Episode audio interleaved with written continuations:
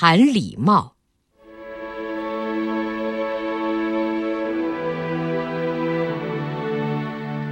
中国曾有“君子不失色于人，不失口于人”的古训，意思是说，有道德的人待人应该彬彬有礼，不能态度粗暴，也不能出言不逊。礼貌待人，使用礼貌语言，是我们中华民族的优良传统。《说岳全传》上有这么一段：牛皋向一位老者问路。他在马上吼道：“呆，老头，爷问你，小教场往哪去？”老人不但没给他指路，反而生气地骂他是个冒失鬼。过了一会儿，岳飞也来到这里，他先离凳下马，然后上前施礼：“请问老丈，方才可曾见一个骑黑马的？他往哪条路上去了？”老人见岳飞很有礼貌，便耐心地给他指路。这正如俗话所说：“礼到人心暖，无礼讨人嫌。”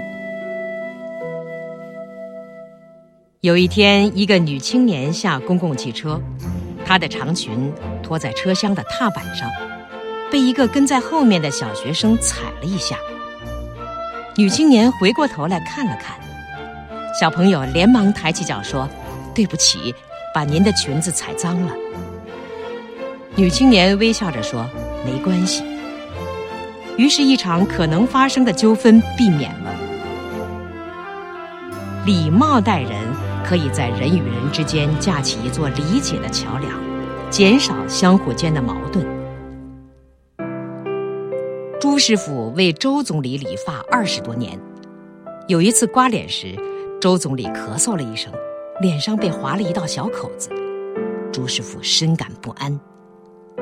周总理安慰他说：“这不能怪您，怪我咳嗽没有向您打招呼，还幸亏您刀子躲得快哩。”朱师傅听了总理的话，深受感动。可见文雅、和气、宽容的语言，不但沟通了人们的心灵。而且反映出一个人的思想情操和文化修养。人在社会上生活，总要和别人交往，学会礼貌待人，恰当的使用礼貌语言，就能使人与人之间的关系更加和谐，社会生活更加美好。更多课文，请关注微信公众号“中国之声”。